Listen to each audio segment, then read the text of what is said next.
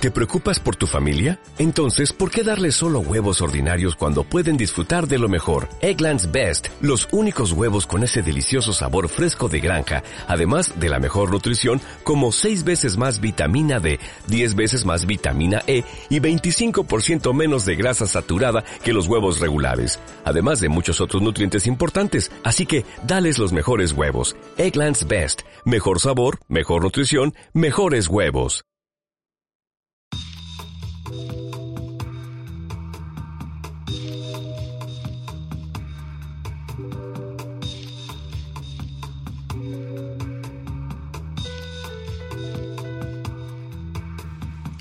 Hola, hola, hola. Estás escuchando Poughkeepsie Podcast. Sí, amigos, aquí está otra vez el podcast de Poughkeepsie Podcast. Y como siempre, yo soy el Dr. Helios. Bueno, pues sí, eh, me toca decir donde dije digo, digo, digo y vuelvo a la carga con el podcast. Eh, después de mi rabieta y después de querer dejarlo definitivamente, pues yo creo que en parte por los apoyos que he tenido desde entonces y, demás, pues realmente eh, he querido volver. Además tenía ganas, la verdad que sí que tenía ganas. De modo que antes de empezar, eh, pues lo primero que quiero dar es eh, un agradecimiento muy grande, un abrazo muy grande a todos los que me habéis apoyado en los últimos meses, que me habéis contactado ya sea por Twitter o por mail directo o con algún comentario en el blog. Pero en todo caso, realmente eh, me siento muy agradecido y me alegra muchísimo. Entonces, pues que sepáis que por todos vosotros es por lo que por lo que estoy aquí también, ¿no? Así que sin más dilación, vamos a empezar a hablar de lo que importa, que es del mundo Apple.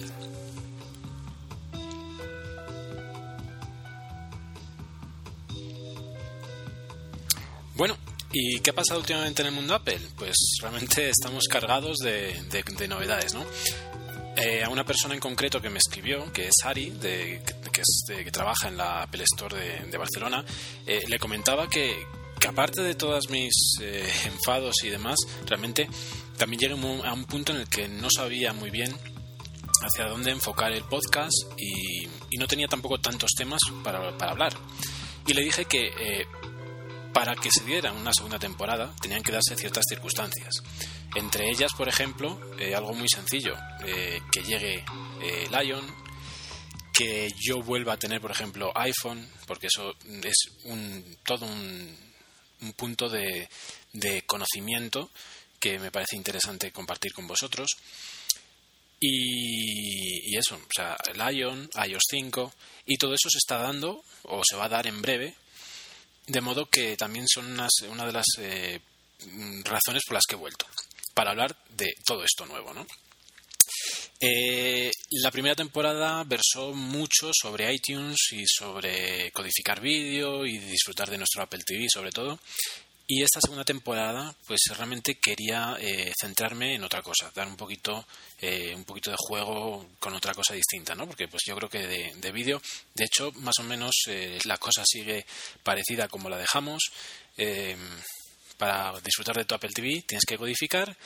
Para disfrutar de tus aparatos de Apple en general tienes que codificar. Y eso hace que, realmente em, no nos podamos olvidar de ello, pero bueno, tampoco hay muchas diferencias. Eh, con lo que estaba haciendo hasta ahora. ¿no? Ya, ya sabéis, ya hemos automatizado las carpetas, hemos utilizado los programas eh, eh, fantásticos de, cambio de, conversión de vídeo, hemos añadido los subtítulos y entonces pues ahora esa parte yo creo que la tenemos controlada y ahora vamos a disfrutar de otras cosas como pueden ser nuestro iPhone. Entonces en esta, en esta temporada quería centrarme en eso, en, en hablar un poquito eh, de cosas nuevas del iPhone, cosas nuevas o del iPhone o del iPad, vamos a de, iOS, ¿vale? De iOS eh, por ahora 4 y en breve 5. Em, ¿Por qué? Pues porque realmente el hecho de que yo tenga un iPhone nuevo ha hecho que lo redescubra. O sea, realmente es muy distinto. Eh, cuando llevas bastante tiempo con un aparato, es muy distinto a, a redescubrirlo con un aparato nuevo. Sobre todo en mi caso, que era ya el primer iPhone, el iPhone original, era, iba muy lento. Eso, por ejemplo, hizo que cuando me compré el iPad, eh, realmente lo dejé de usar para casi todo. O sea, el iPhone se quedó directamente solo como iPhone, como, o sea, como teléfono. Y como iPod, ¿vale? Pero realmente el resto de aplicaciones casi no las utilizaba. Eh, navegar era muy lento, el 2G pues realmente era, era excesivamente lento. De modo que al final eh, llegó a ser una cosa que no evolucionó conmigo. De modo que eh, a partir de tener el iPad, las aplicaciones que tenía o que podían ser nuevas eran las del iPad, ¿no? De modo que cuando eh, hace ya casi dos meses pude eh, conseguir mi nuevo iPhone, pues realmente fue un aprendizaje de cero. O sea, volver a intentar buscar aplicaciones que, me sirvieran para el día a día. Muchas de ellas las que ya conocía, ¿no? O sea, hay muchas que no, las, no las, he cambiado, ¿no? Por ejemplo, Goodreader. Goodreader siempre estará conmigo.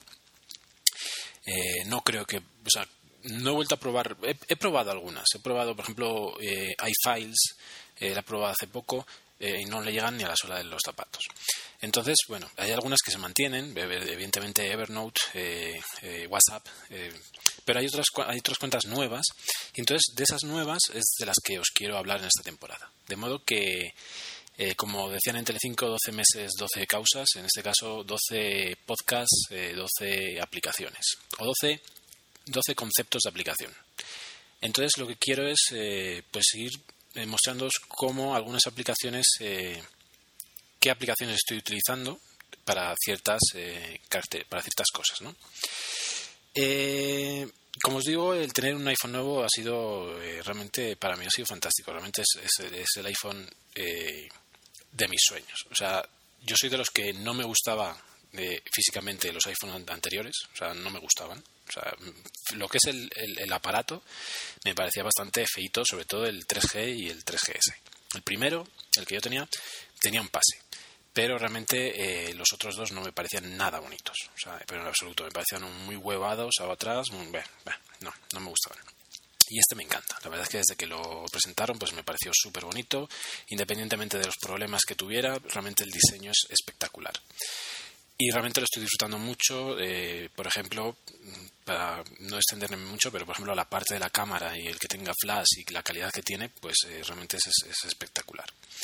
Eh, de modo que, como os digo, yo creo que en eso nos vamos a centrar mm, en estos, en este, en esta temporada. Mm, ¿Qué más? Bueno, hace poco vendí mi iPad, de modo que en este momento no tengo iPad con, que, con el que jugar pero eh, pues espero tener en breve cuando, cuando lo tengan en las tiendas eh, volver a tener iPad, un iPad 2 eh, con el que disfrutar. Y en, cuando pueda disfrutar de ello y sobre todo cuando salga el iOS 5 con el mirroring desde el Apple TV y demás eso habrá que comentarlo. Y hablando de mirroring y hablando de iPad 2 y, hablando de, iTunes 5 de iTunes de, de iOS 5 pues evidentemente lo primero que vamos a hacer en, el episodio de hoy es hablar de las novedades de Apple. Y las novedades pasan por hablar de, iCloud, ¿no?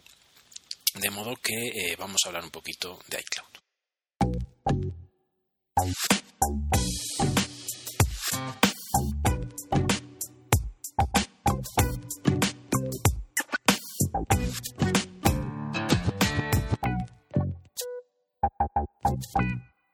Hoy por ser el, primer episodio hasta tengo un guion, de modo que aquí tengo unos cuantos puntitos que quiero tocar. Eh, para empezar vamos a hablar de iTunes, ¿vale? Eh, es algo que pues realmente ayer estaba escuchando a los chicos de, de charlas y, lo tengo fresco, entonces eh, quería hablar un poquito de, iTunes. Ya lo comenté en el blog y, y creo que pues mi posición la tenéis clara. ¿Qué presentó eh, Apple el 6 de junio para deslumbrarnos y para decirnos que están en la nube. Pues respecto a, iTunes, eh, presentó dos cosas, ¿no? Primero, iTunes in the cloud. Vamos a decir que realmente lo que es es lo mismo que tenemos con las aplicaciones, es decir, que se pueden descargar todas las veces que quieras y desde donde tú quieras, desde tu ordenador, desde tu iPad, desde tu iPhone. Pues lo mismo con la música. Entonces, eh, ¿esto es algo novedoso? Bueno, em, Evidentemente esto tiene mucho que ver con cuestiones de, derechos de autor y demás, pero realmente creo que eh, si tú estás comprando algo em, digital, debería ser una posibilidad eh, el poder eh, descargarlo siempre que quieras. No es algo novedoso, es algo que debería haber sido así siempre. De modo que desde ese punto de vista, pues no me parece nada novedoso y desde luego no me parece ninguna alternativa a, Spotify o a, lo que queráis, ¿no? A Groove Shark o, a, las radios como Pandora y demás. No me parece una alternativa. O sea, simplemente lo que te están permitiendo es descargarte tu música, la música que tú ya has pagado. Eh, por ejemplo, eh, cuando tú compras una aplicación, normalmente, en muchos, en muchos casos, eh, desde la web del desarrollador te puedes comprar la aplicación, una aplicación de ordenador estoy hablando.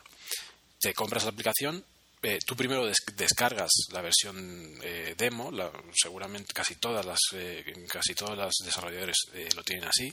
Tú te descargas y en función de lo que te quite la demo o en el tiempo en el que deje de funcionar o lo que sea, tú tienes que meter tu clave. Tu clave pues hay que ser muy tonto para perderla. Pero bueno, en el caso que la hayas perdido, tú tienes eh, un mail, tienes eh, un contacto con el desarrollador que de forma automática, metiendo tus datos, te va a devolver la clave otra vez, que te la ha mandado a tu correo en, un en, la, primera, la primera vez. Es decir, que hasta eso, de forma eh, habitual, tú puedes descargarte todas las veces que quieras tu clave o tu aplicación que has comprado y que has pagado. Entonces, respecto a la música, pues me parece que es algo obligatorio que tuviera que ser así en la música digital. ¿Qué es la otra cosa que presentaron? Eh, presentaron eh, iTunes Match, ¿vale? iTunes Match ya sabéis que lo que consiste es que toda esa música que no tiene esa posibilidad de descargarse porque no la has comprado en la iTunes Store, eh, adquiere esas características de música legal de la iTunes Store a través de pagar anualmente un pequeño precio que realmente es muy asequible, que sean seguramente en euros terminarán siendo unos 29 euros. Em, entonces, bueno, ¿qué significa eso o qué ventajas tiene? Pues evidentemente a todo el mundo se le, puso los ojos como platos porque es una forma muy sencilla de toda tu discografía que conseguiste de, esa, de aquella manera, eh, la vas a tener eh, legal, se va a convertir en legal, simplemente por pagar eh, esa pequeña cantidad anual. Em, es algo muy raro. O sea, realmente yo no termino de entender eh, qué, esperan con eso. O sea, porque es realmente eh, no le veo, no le veo el, significado de esto. A ver, eh, si con esto quieren hacer competencia a Spotify, lo tienen claro. O sea, es, es imposible. O sea, porque aunque tú estés pagando esa, mensual, esa, esa anualidad, tú no estás consiguiendo toda la música de la discografía de Apple. Tú estás consiguiendo la música que tú tienes en tu ordenador. Es decir, de esos 18 millones de, canciones que tiene Apple, tú tendrás, en mi caso, por ejemplo, son 18.000. ¿Vale? Entonces tengo 18.000 canciones, de las cuales solo una pequeña parte las he comprado en la Apple Store, otras cuantas, perdón, otras cuantas son de, ripeos de CDs eh, míos y otras cuantas están conseguidas de otras maneras. Entonces, eh, toda esa cantidad, esas 18.000, las voy a poder tener donde quiera, pero realmente lo que voy a poder hacer es descargarlas, no las voy a tener ahí. Eh, no hay ningún streaming ni no hay ninguna forma automática de, obtenerlas, sino que metiéndote en la, eh, en la iTunes Store del iPhone te las vas a volver a descargar si no las tienes. Mm, yo no veo ninguna competencia para Spotify. O sea, yo no veo ninguna eh, cosa que a Spotify se pueda eh, poner con las manos en la cabeza frente a lo que ha presentado Apple. Como dije en el blog, eh, realmente esto eh, lo que hace es que, mm, o sea, para mí no tiene ningún sentido. O sea, en unas condiciones muy concretas puedes meter música sin ya habiéndola apagado, podrás meterla en tu teléfono, pero música que ya tienes en casa. En condiciones muy concretas, como por ejemplo recién comprado el teléfono y que tengas que escuchar un disco porque sí. En el resto de casos, muy posiblemente tengas ya en el, en el iPhone la música que más te gusta escuchar.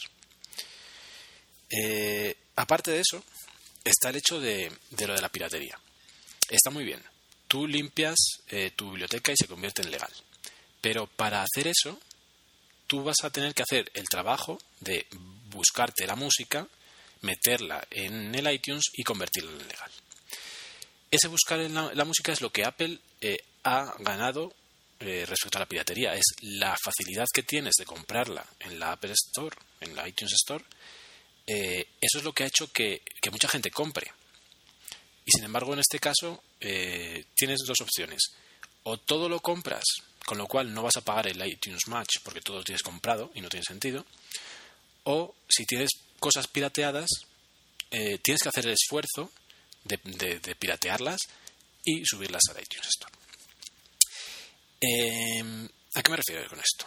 Pues que si tú eh, te, estás estás haciendo el esfuerzo de buscar las cosas piratas y tienes que pagar 25 dólares, 25 euros o 29, pues bueno, si te interesa, ese es un modelo que a ti te va a venir muy bien. A los que siguen queriendo ser piratas, les va a venir muy bien. Eh, a los que no quieren, no les sirve para nada. ¿Vale? Y después está un tercer grupo que son los que tienen música y que siguen queriendo tener música legal, pero que no sea del iTunes Store. Esa gente, para tener las condiciones de, música según los criterios de Apple, de poder descargarlo donde quieras, vas a tener que haber pagado tu CD eh, original en la tienda más la anualidad de Apple.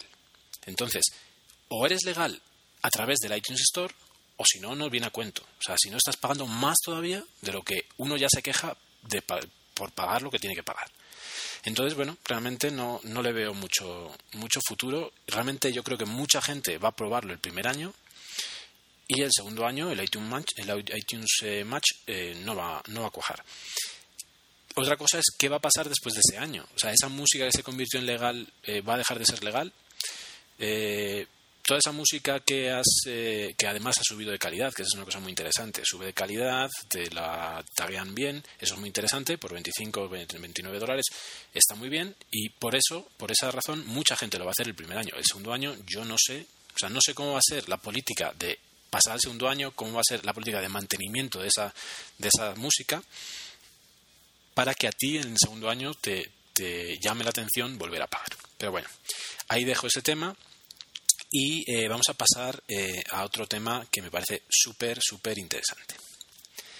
Eh, Apple nos, nos preparó justo antes de la keynote con una actualización de, del, iWork para, para, iPhone y iPad, de modo que, que, empezó a ser para iPhone, ¿no? Lo pasaron de ser solo para iPad a ser para iPhone. Y eso nos empezaba a. O era como un entrante de lo que íbamos a ver después en la, en la keynote y es que eh, nuestros, nuestros documentos eh, van a estar muy compartidos entre todos nuestros dispositivos. Eh, desde, el, desde el iPad y el iPhone ya no queda duda, tenemos nuestro Keynote, nuestro, nuestro Pages y nuestro Numbers y ahí está, ahora tienen carpetas, está muy bien, alguna mejora, perfecto. desde el Mac no han hablado de cómo va a ser el sistema, o sea, cómo se va a comportar ese sistema en el Mac. Eh, vamos a tener un iWork nuevo en el que los documentos estén dentro del iWork, porque eh, la cuestión de todo esto es que nuestros documentos del iOS van a estar sincronizándose continuamente. O sea, tú modificas en el iPhone y te aparece en el iPad. De modo que en el ordenador debería ser igual. Y eso trae consigo ciertas cosas. Y esto es una cosa muy importante que quería hablar. Primero, la forma en que se ordenan los documentos en nuestro ordenador. Yo siempre que, hablo con un switcher, eh, le digo, eh, lo primero que tienes que aprender es que en, un Mac eh, tienes que olvidarte de las carpetas. Y eso es cierto hasta cierto punto. Tienes que olvidarte de las carpetas con la música, porque yo era de los que en Windows tenía las carpetas con mis discos en carpetas y no tenía nada guardado en el reproductor de Windows. Cada vez que quería escuchar un disco, cargaba ese disco y después lo borraba. O sea, no lo cargaba, no estaba dentro de la biblioteca del Windows Media Player, sino que lo cargaba cada vez. Las fotos, ni te cuento, las fotos en su carpeta y ya. Y cuando llegas a Mac sí que tienes ese, esa tendencia, o deberías tener, debería, o sea, los que seáis switchers o los que queráis compraros un Mac, tenéis que pensar en eso, que para sacarle partido al Mac realmente tienes que tener todo ordenado en sus aplicaciones. Lo primero, la agenda, por ejemplo. Para que el mail tenga funcionamiento adecuado, necesitas que la agenda tenga cargada las direcciones de mail de modo que tú puedas eh, teclear eh, a quién quieres mandar las cosas y se te manden, se te, aparezca, ahí la, dirección. ¿no? Eh, con las fotos igual, para que puedas disfrutar de tus fotos tienes que utilizar iPhoto o Aperture.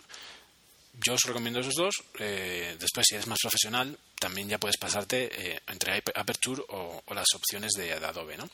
Pero dejándonos en, en iPhoto, pues necesitas utilizar iPhoto para tener tus fotos y para sacarles partido.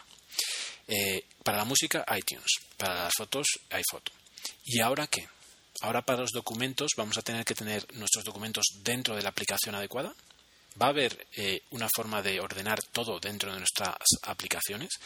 Eh, ¿El Keynote se va a convertir en el iTunes de los, de, los PowerPoints?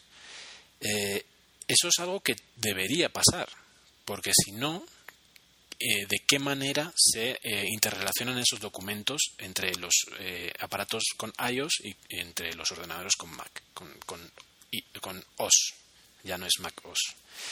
Em, eso, eh, evidentemente, conlleva que toda nuestra forma de ordenar nuestros documentos va a tener que cambiar. No vamos a poder tener eh, una carpeta con documentos de tal cosa del trabajo, sino que vamos a tener dentro de la aplicación de documentos de texto, podremos organizar esas carpetas. Pero eso realmente a nivel de, generalizar eh, es bastante complejo. Primero, porque hay mucha, mucha, mucho tipo de documento que puede ser de la mismo, del mismo tema. O sea, de hecho, yo, por ejemplo, el, típico caso de, un maquero es que eh, entre tus keynotes posiblemente tengas eh, eh, algún PowerPoint, porque te lo han dejado, porque te lo han dado de plantilla para modificar ciertas cosas, de modo que dentro de una carpeta que se dedica a un tema concreto puedes tener dos tipos de archivos de texto eh, vamos a tener docs, vamos a tener eh, pages, vamos a tener PDFs, vamos a, tener texto plano.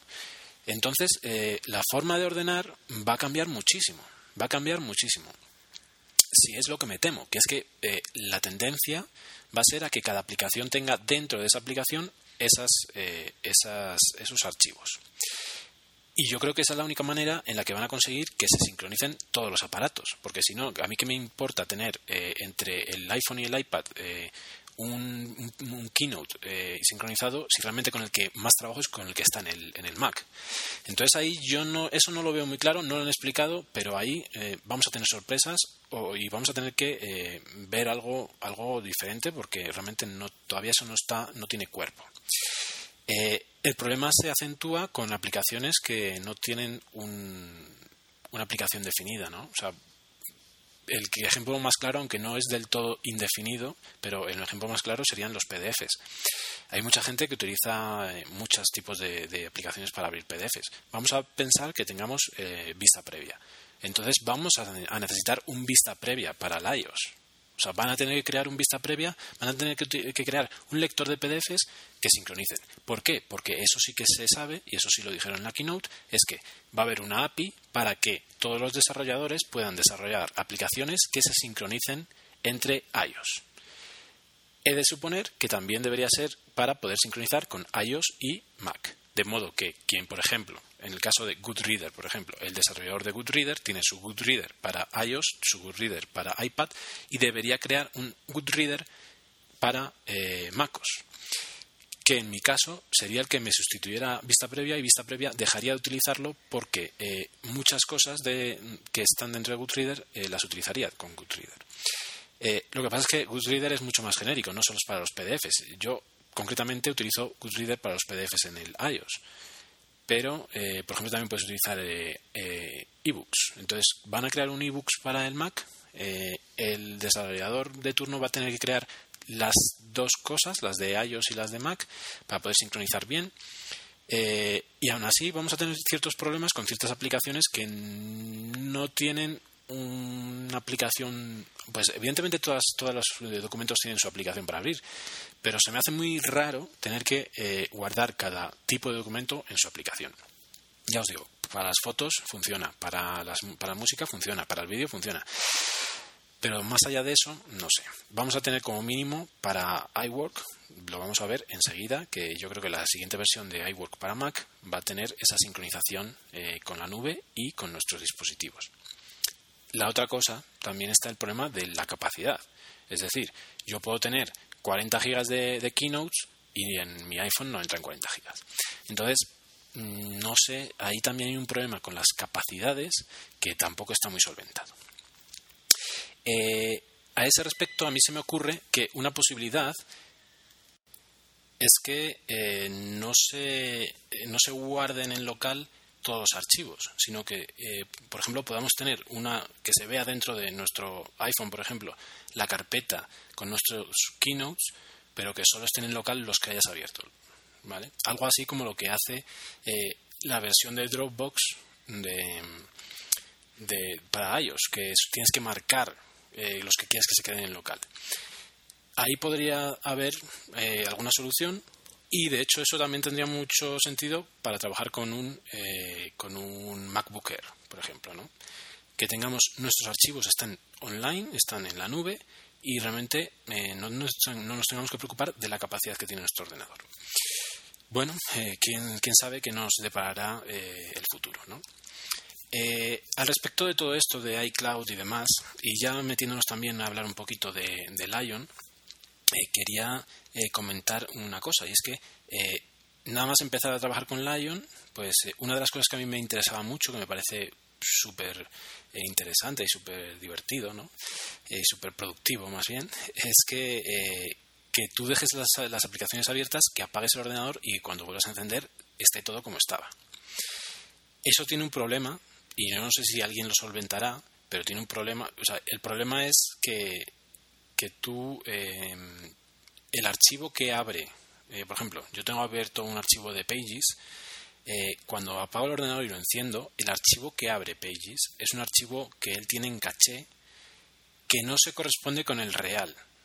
Es decir, que como, o bueno, o eso entiendo yo, como mi archivo, en mi caso, son archivos que tengo dentro de Dropbox, yo apagué el ordenador en casa, me fui al trabajo, trabajé con el mismo archivo que está en Dropbox, volví a casa, encendí mi ordenador y el archivo que abrió Pages no era el que yo tenía en Dropbox, sino que era una versión de estas típicas con un número rarísimo al final y que no se corresponde con la de Dropbox y que está guardada en donde no sé dónde, No sé dónde lo tendrá el sistema y lo tiene ahí guardado. De modo que eh, no había ningún cambio de los que había hecho en el trabajo y eh, tuve que cerrar ese, ese, archivo y volver a abrir el que tenía en Dropbox. Entonces ahí hay una inconsistencia entre Dropbox y iCloud, y, o sea, iCloud no, y las versiones en el, en el MacOS eh, Lion. Eh, aparte de eso, pues realmente em, de Lion no presentaron nada que no se conociera ya en, la keynote. todos más o menos sabíamos las, las cosas nuevas. Y lo que sí, pues eh, ya dieron una fecha de salida, de modo que salió una nueva beta y dado que la, dado que la fecha de salida era para, para unos 20 días después o 30 días después, eh, ya se intuía que esa beta era una beta muy avanzada y muy estable. De modo que después de probarla sobre un disco duro externo, yo me decidí directamente a pasarla a mi ordenador, eh, tal cual al disco interno. Y sobre ella estoy grabando y con ella estoy funcionando desde entonces. Eh, Realmente funciona muy bien. Mi ordenador eh, ya es viejecito, es, un modelo del 2006, comprado a principios del 2007, eh, y aún así pues eh, funciona perfectamente. No es, una, no es una instalación limpia, sobre, es sobre el disco tal cual estaba, y aún así funciona muy, muy bien. Eh, ha habido cambios respecto a las primeras versiones, ¿no? Por ejemplo, yo hablé en una, no sé si en el último podcast o en el anterior, hablé sobre la, interfaz que habíamos encontrado en Lion, ¿no? Eh, esa interfaz que, que se intuía que estaba diseñada para ser táctil. En esta versión eh, ya han dejado de lado algunas cosas, como lo de los botones, esos que estaban al contrario y demás. Eh, pero sí mantienen, por ejemplo, el scroll invertido, aunque se puede desactivar, pero lo mantienen. No sé por qué, pero ahí lo mantienen. Eh, aparte de eso, pues qué cosas interesantes encontramos.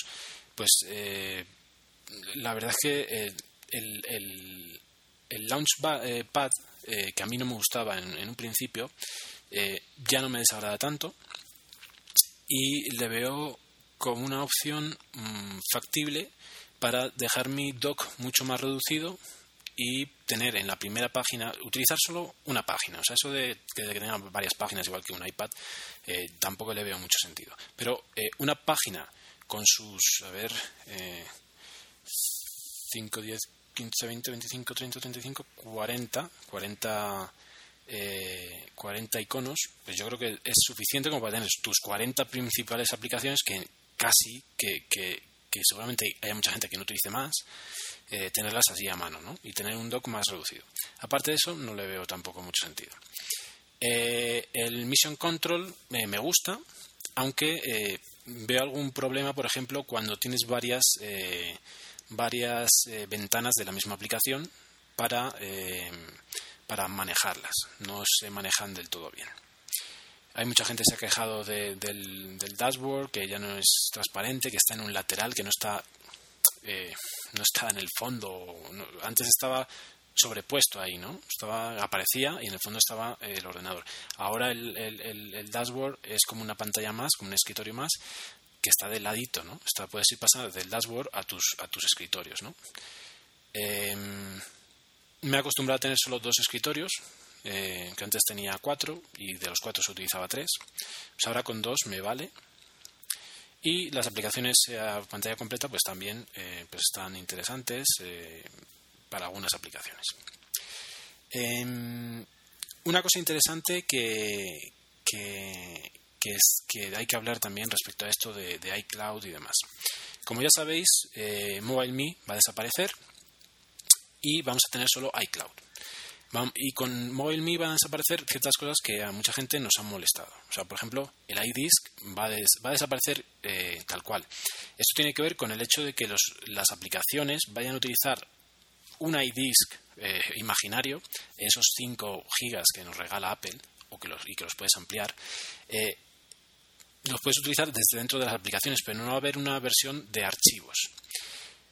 Esto también tiene que ver con lo que digo de, de, esas aplicaciones que van a funcionar con, eh, las, con los documentos dentro de ellas, ¿no? Por eso no hay un NIDIS, porque eh, ya no hay documentos sueltos. No hace falta un sistema de archivos eh, en la nube, sino que las aplicaciones en sí adquieren esos documentos sin necesitar ese espacio físico eh, visual. Em, esto también me hace recordar que da la sensación hay mucha gente que durante mucho tiempo se ha quejado que el Finder no lo evolucionan y es que si seguimos así no vamos a tener Finder. O sea, a la larga vamos a quedarnos sin Finder. Y lo digo y no sé si me equivocaré o no me equivocaré, pero es una mm, opción muy válida eh, teniendo en cuenta hacia dónde van los tiros eh, de esa eh, unificación entre iOS y, MacOS. bueno, a lo que iba.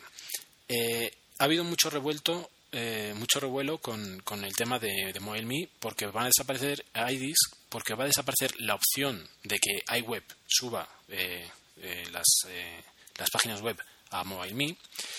Y una cosa, por ejemplo, que me molesta mucho que es que va a desaparecer la galería de, MobileMe. Eh, aparte de eso, mm, está el tema, eso realmente ya, ya os digo que a mí me molesta bastante, pero aparte de eso está el tema de que de los del ID del, del ID de Apple.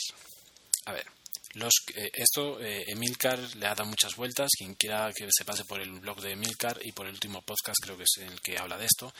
Eh, no se sabe muy bien cómo va a funcionar la transición para conseguir tu cuenta iCloud.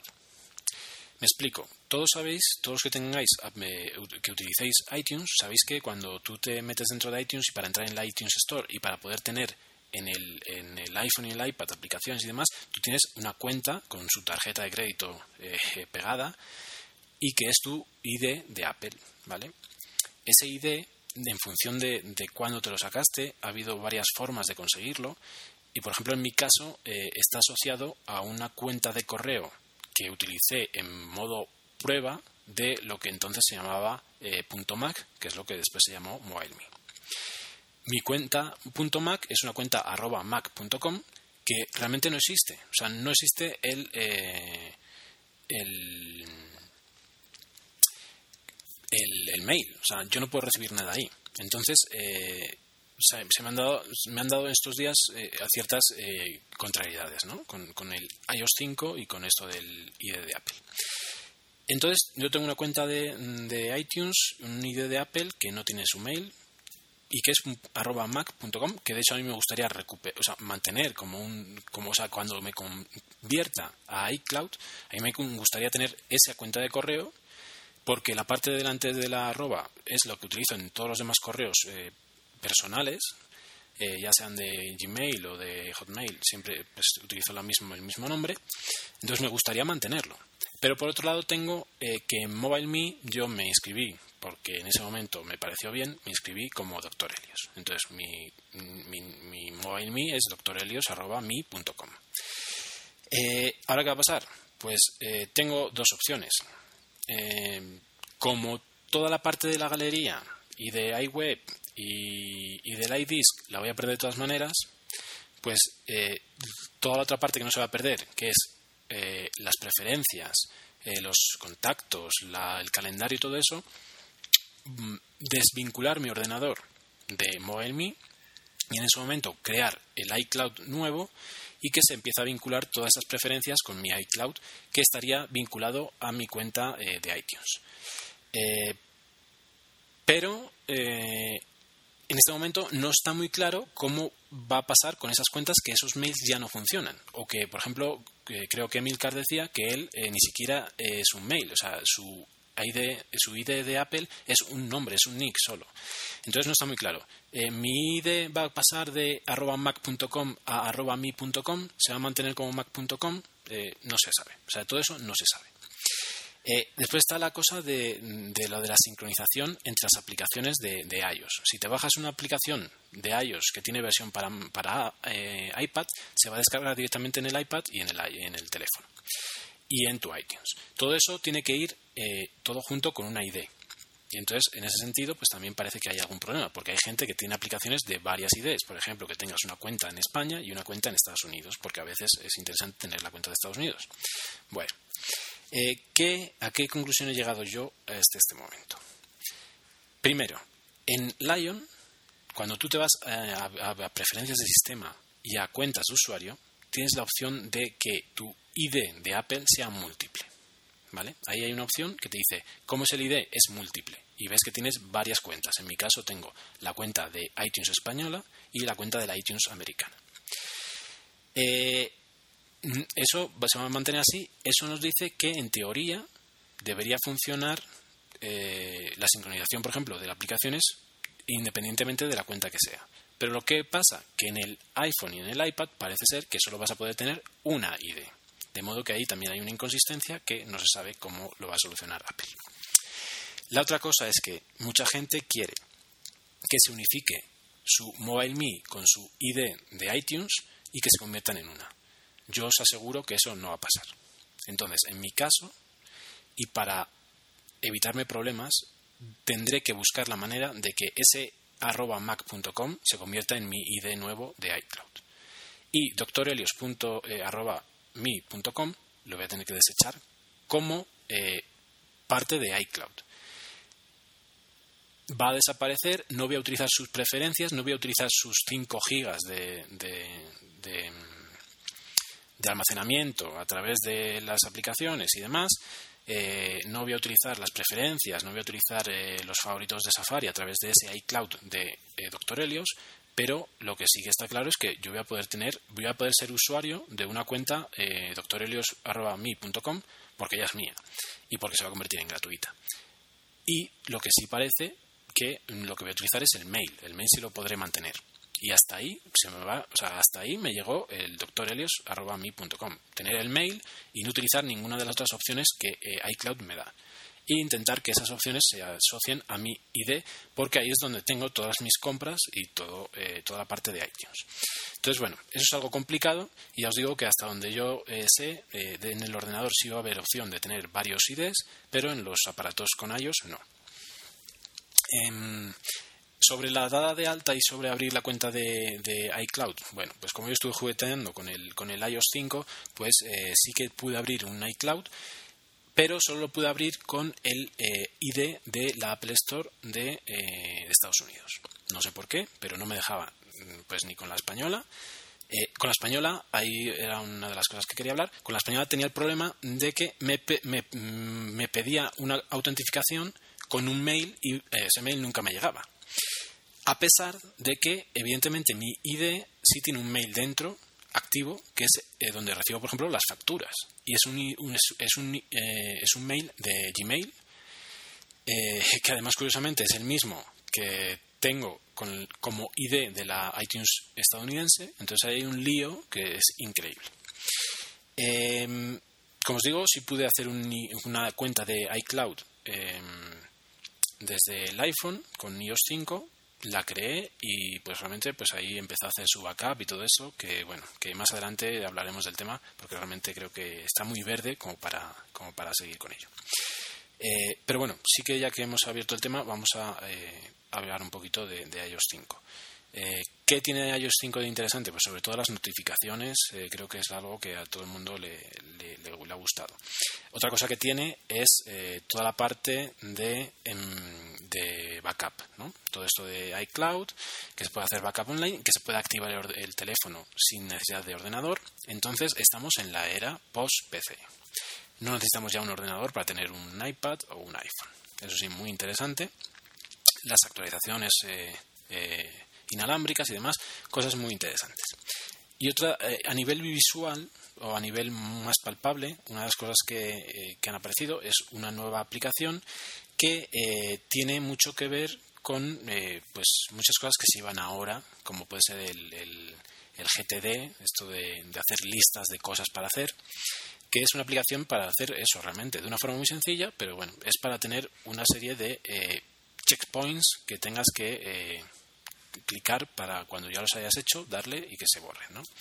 Eh, la aplicación es Remembers y eh, sobre ella pues eh, vamos a hablar un poquito a continuación y empezando a hablar con, e, de ella vamos a terminar hablando de unas aplicaciones que mm, mientras no tengamos Remembers funcionando pues nos van a hacer nos van a permitir utilizar una de sus características muy interesantes, de las más interesantes que tiene. Así que a continuación vamos a hablar un poquito de eh, Remembers.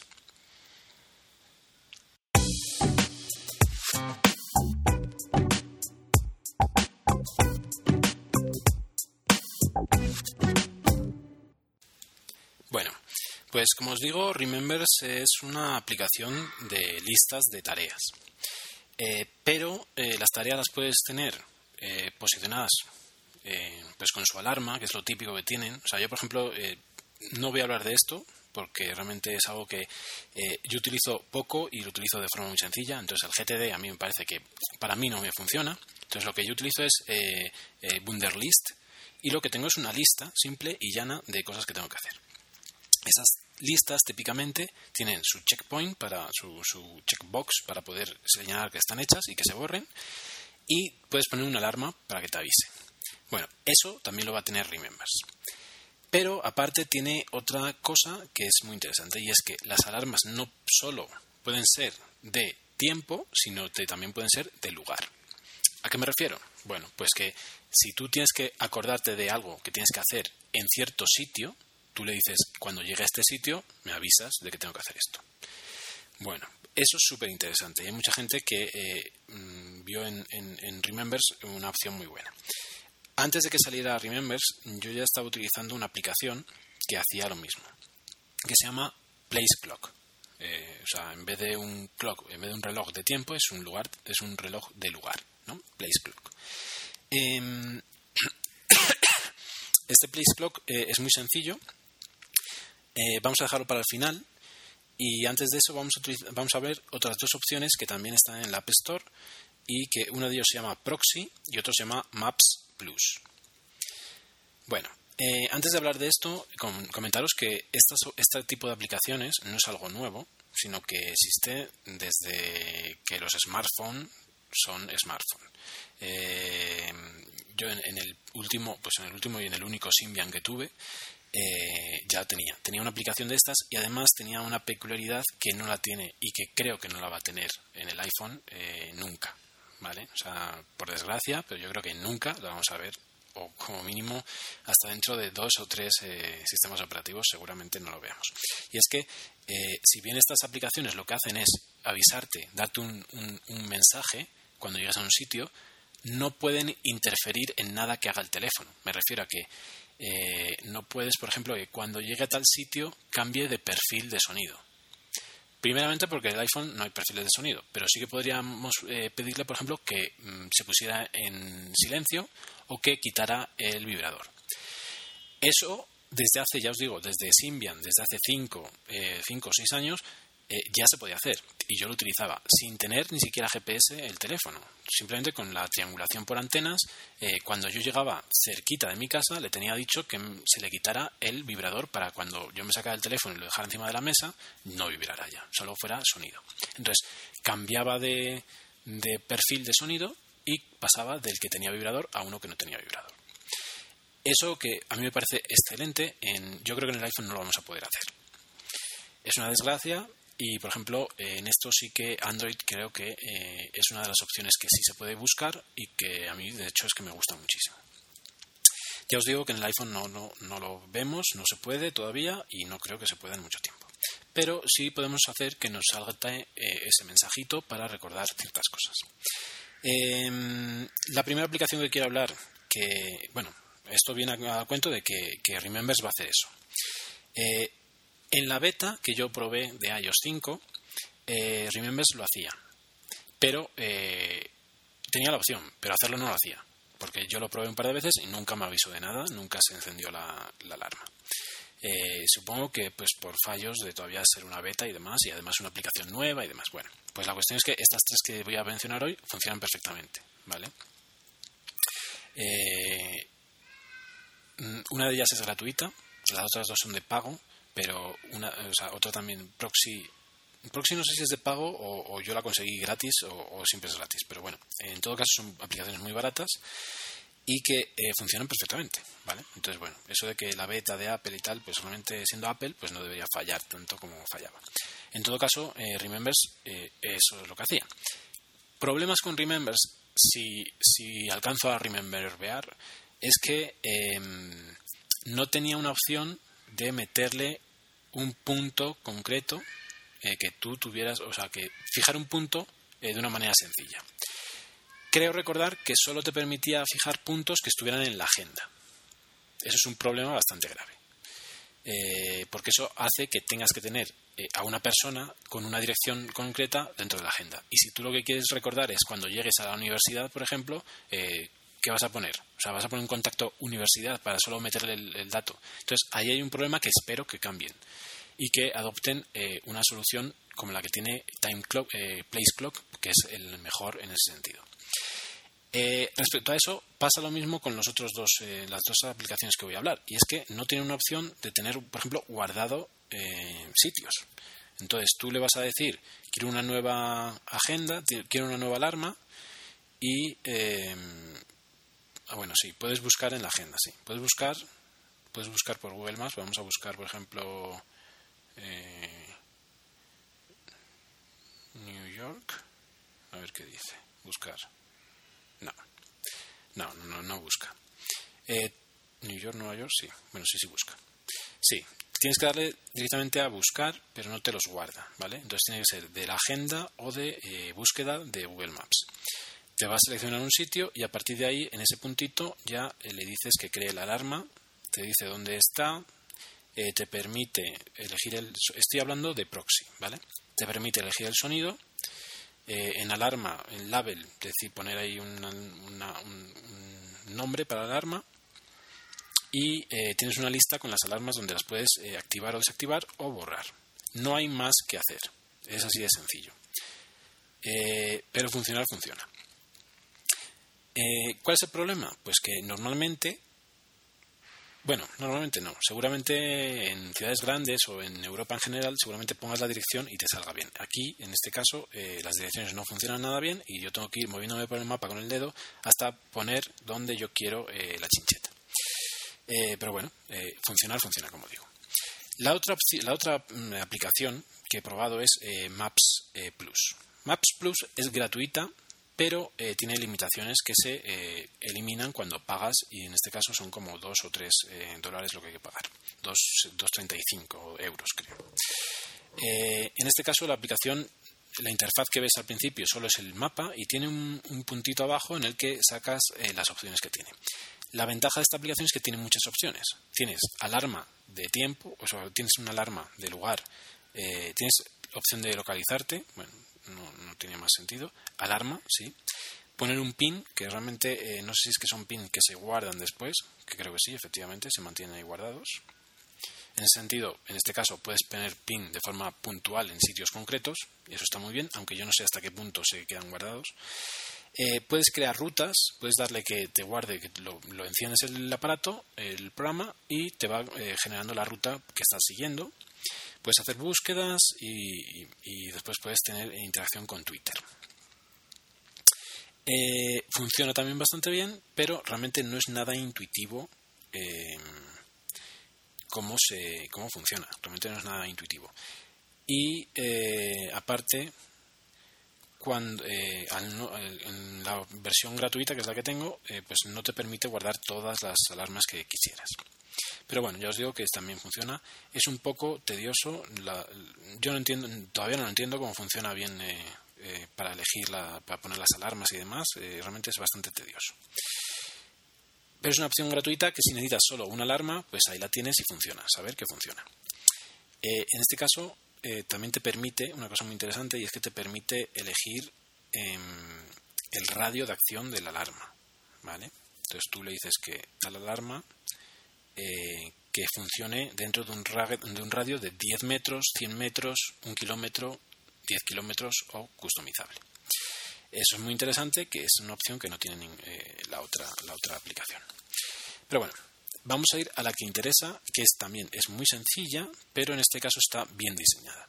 Tú abres la aplicación, es eh, Place Clock, como ya he dicho, pone alarmas, no hay alarma, tiene un botoncito para añadir una nueva, no tiene absolutamente nada más y tiene la opción que sea de tiempo o de lugar. Bueno, en la de tiempo en este caso pues no nos, interesa.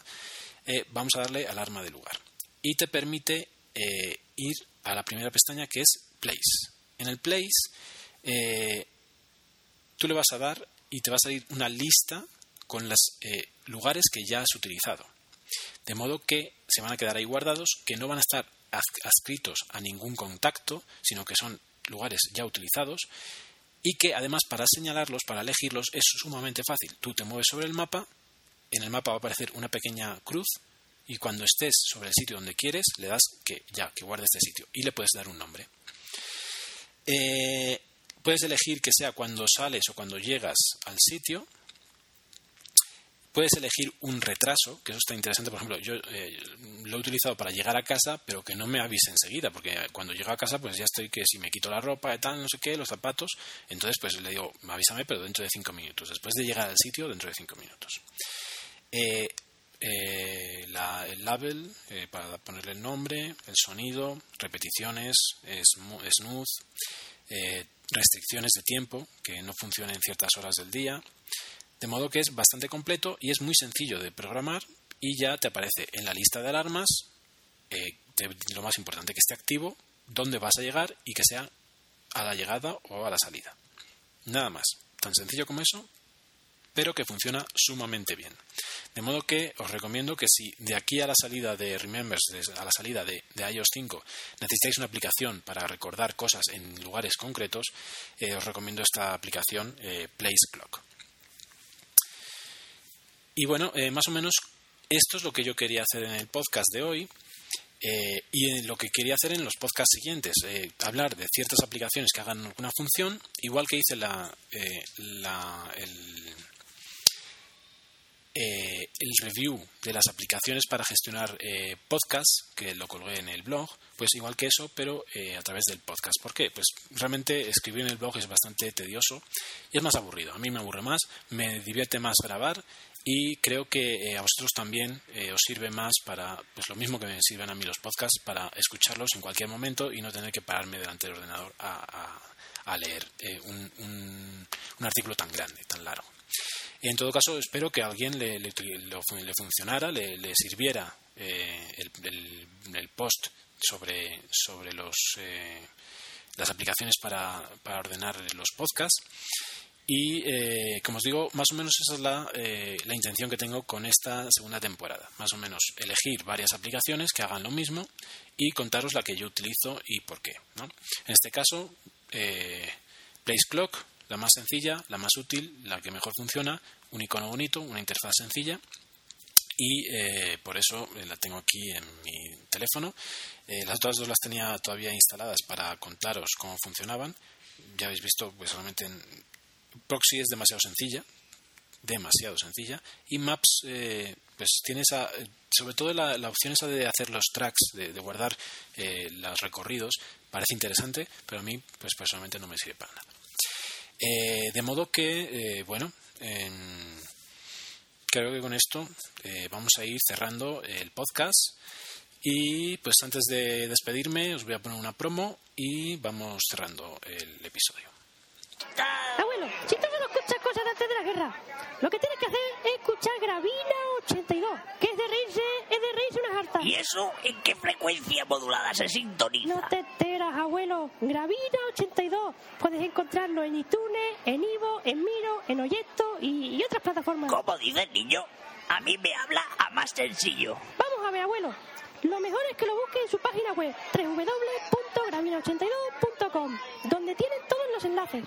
Además, puedes enviarles un correo o audio correo a gravina82.gmail.com o contactar con ellos en Twitter o Facebook. Anda, niño, grábamelo en un casete que ya voy yo a por las infusiones para las alborranas. Y si tengo que elegir, elijo Gravina. Gravina82.com. Es que yo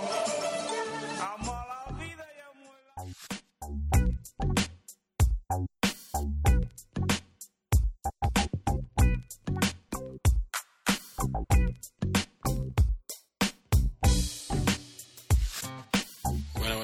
un saludo a los chicos de Gravina que nos alegran la vida con, sus, con sus historias, ¿no?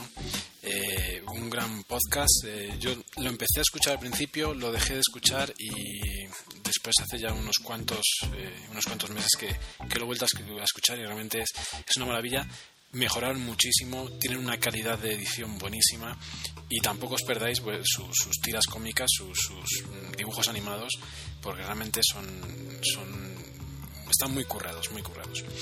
Eh, y bueno, ya para terminar, eh, pues simplemente recordaros los datos. Eh, casi nunca comento la música.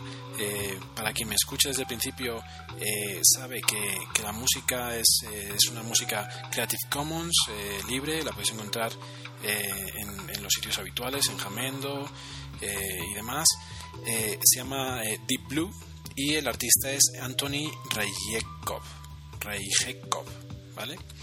Eh, os recuerdo que eh, me podéis encontrar en Twitter como Dr. Helios, eh, que mi mail también es drhelios.me.com, por si no se ha quedado claro hoy, y en el, que el blog cambió con el final de la temporada, cambió y pasé, dejé de lado el blog que estaba alojado en drhelios.com y ahora podéis encontrar tanto el blog como el podcast en el mismo sitio que es pokipsipodcast.wordpress.com eh, De modo que ahí os espero. Eh, como visteis algunos eh, en el último post, realmente simplemente fue para hacer una, una, encuesta y realmente es algo que quiero utilizar más a menudo. Entonces intentaré hacer alguna encuestilla, quizá asociada al podcast y meter algo para que con, los, con las respuestas podamos hablar un poquito durante el siguiente podcast o de forma independiente pues eh, ahí meter eh, alguna información que, esté de moda en este momento ¿no? espero que os haya gustado el episodio eh, espero que estéis alegres de volver a escucharme y espero vuestros pues vuestros comentarios en el blog a través de Twitter y pues realmente me alegro de volver a estar aquí y espero tener eh, una buena acogida y que entre todos consigamos pues eh, que suba un poquito la audiencia ¿no? entonces pues eh, ahí os animo a, a, extender la palabra de Poughkeepsie por el mundo y mm, como siempre os digo nos vemos allá donde estéis chao chao